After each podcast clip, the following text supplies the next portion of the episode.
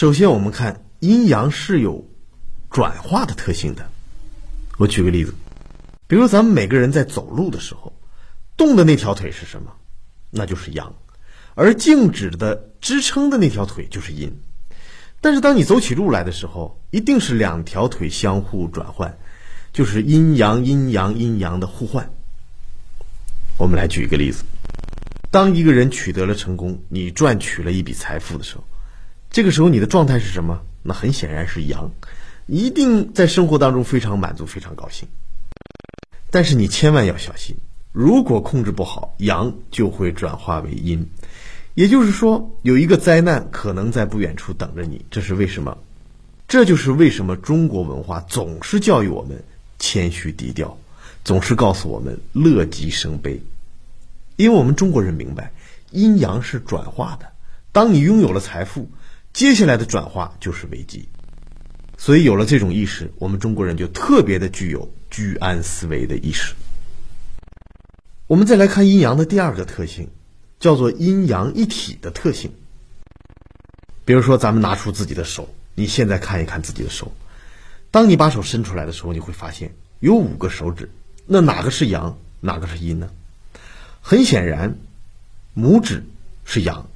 因为它在你手的一侧是一个单数出现，它与其他的四个手指在配合，所以这个单数的拇指它是阳，而其他的四个手指是双数出现，所以它是阴。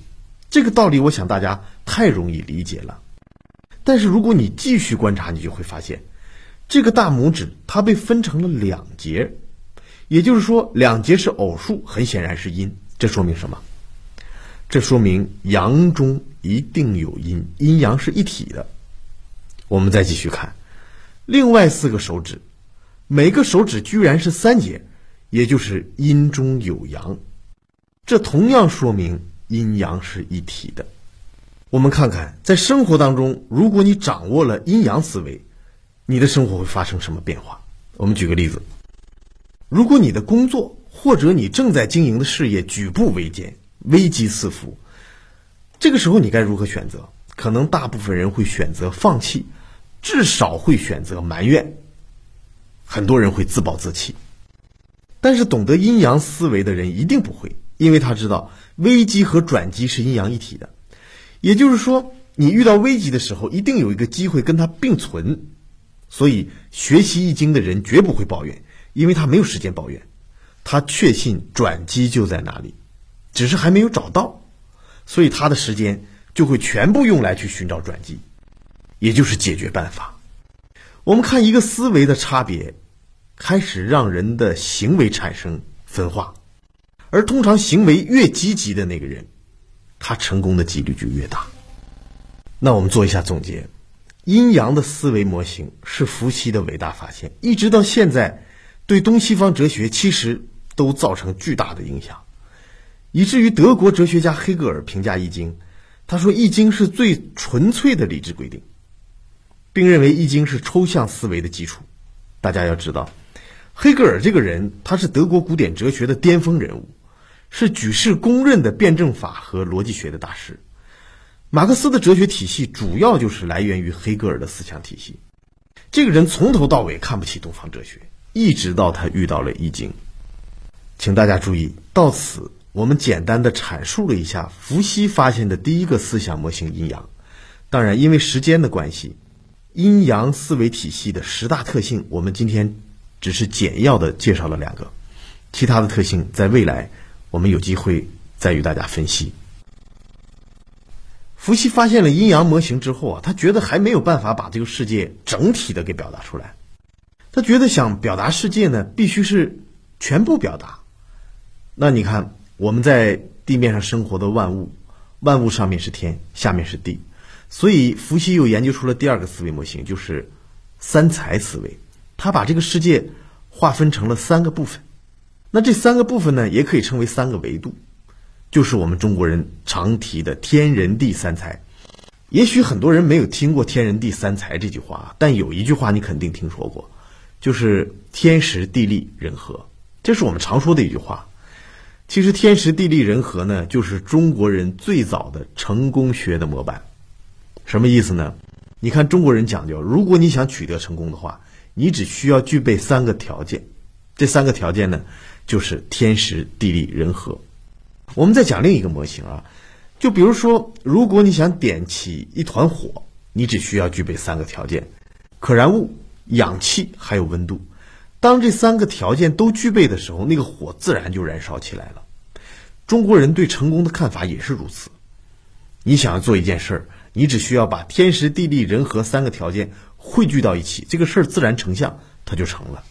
但是我们今天谈三才思维呢，更重要的是想告诉大家，三才思维其实它是一个解决问题的思想模型。李彦龙老师全套一百集易经课程，全息解读易经智慧，尽在公众号易经研习社。我们将在这里为你打造一个最专业的易经学习平台，请搜索公众号易经研习社。我们把三才思维拆开来看，天人地天是什么呢？天你可以把它看成时间。人你可以把它看成角度，因为每个人的角度都是不同的。地呢，你可以把它看成空间，所以你看有三个要素就出来了，叫时间、空间和角度。时间、空间和角度这三个要素呢，就变成了你可以去使用的思维模型，它可以帮助你解决很多的问题。比如说时间，我想大家可能都有过失恋的经历吧。如果你连失恋的经历都没有过，可能我接下来要讲的话你很难懂。因为失恋的人，尤其是深深爱过一个人，在失恋的时候，你会非常痛苦。有些人痛苦到什么程度？痛哭流涕，甚至不再贪恋红尘，想出家的都有。最严重的，想要放弃自己的生命。这个问题在发生的时候，你非常痛苦。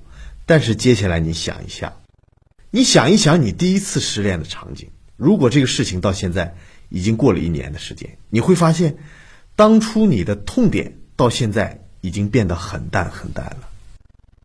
如果你距离失恋这件事情已经有五年了，你会发现你的痛苦感已经完全消失。如果你距离失恋已经十年了，提起那一段痛苦，你甚至会嘲笑自己非常幼稚。请大家注意，你的痛苦是如何被解决掉的？是时间，时间帮你解决了问题。我们再来看另一个要素——空间。有一次，一个创业团队的两个合伙人呢，因为意见分歧闹得不可开交，每个人都想说服对方，但是他们都无能为力，因为他们都认为对方非常固执。于是两个人就进入了一种状态，什么状态呢？一会儿冷战，一会儿吵架。其中有一个人呢，就来找我诉苦，他说：“龙老师，我这个伙伴太固执了，我的意见他根本听不进去。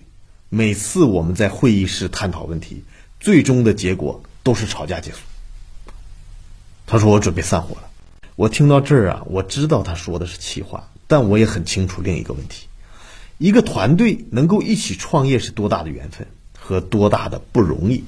我想有过创业经验的人都会有这种体悟。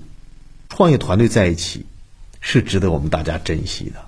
于是我继续听他说：“他说当初我们在一家快餐店喝酒，两个人喝醉了，一边喝一边谈自己的理想，然后决定创立这家公司。”现在创业两年多了，你说闹到这个地步，谁都不愿意看到。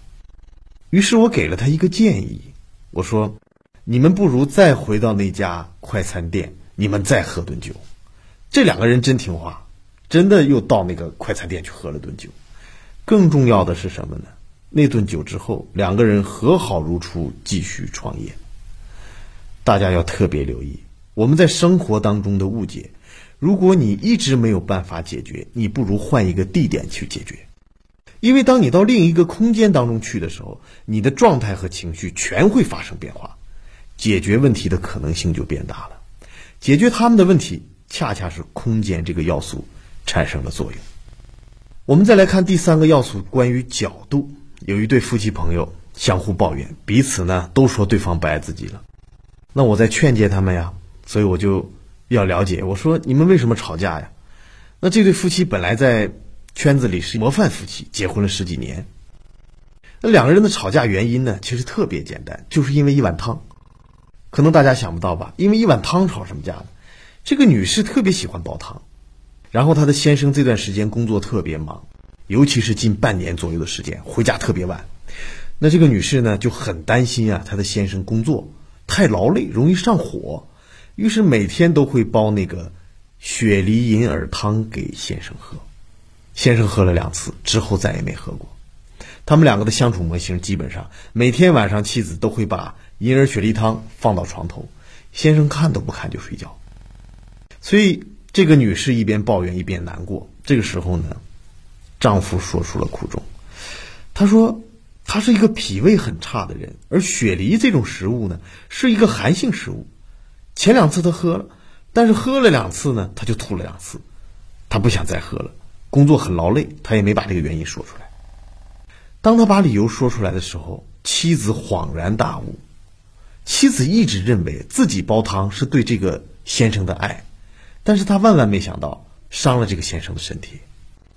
妻子听到这儿呢，就站起来把丈夫抱住了。她说：“老公，是我误会你了。我一直以为我用心给你煲汤，这是我表达爱的一个方式。但是我放到床头，你却怎么都不喝，所以我觉得你不爱我了。”他说：“我万万没想到，因为你喝了这个汤，会让你身体觉得不舒服。”我们看这个问题出在哪儿？我们发现，我们对别人关心的时候。通常站在自己的角度上，而且没有站在对方的角度上，所以我们产生了很多的冲突。这些冲突都来源于我们角度出了问题。那我们做一下总结，各位，我们在讲什么？我在讲时间、空间和角度这三个要素，其实它可以构成一个解决问题的思维模型。我们讲到这里要做一下总结，《易经》的标准思维模型是象数理。就是现象数据和原理，而这个标准模型，它的下面有两个底层的思维方式，就是阴阳思维和三才思维。当我们掌握了这些思维，我们才可以更加理解易经的核心板块。易经的核心板块是什么？易经的核心板块就是伏羲的那个最伟大的贡献——八卦。八卦这组符号可以说是这个世界上最神秘的一组符号。就连韩国的国旗上都画着八卦的符号。有人说了解八卦就可以知道一个人命运的吉凶，有人说了解八卦就可以了解自己修炼的八个维度。有的人说，若要了解阴阳八卦的理论，乾坤只在一掌间，就是你拿手算一算就知道未来会发生什么。这些话呢，有一些是迷信，但有一些呢却是现实的。所以下一讲我们必须要好好的聊一聊八卦。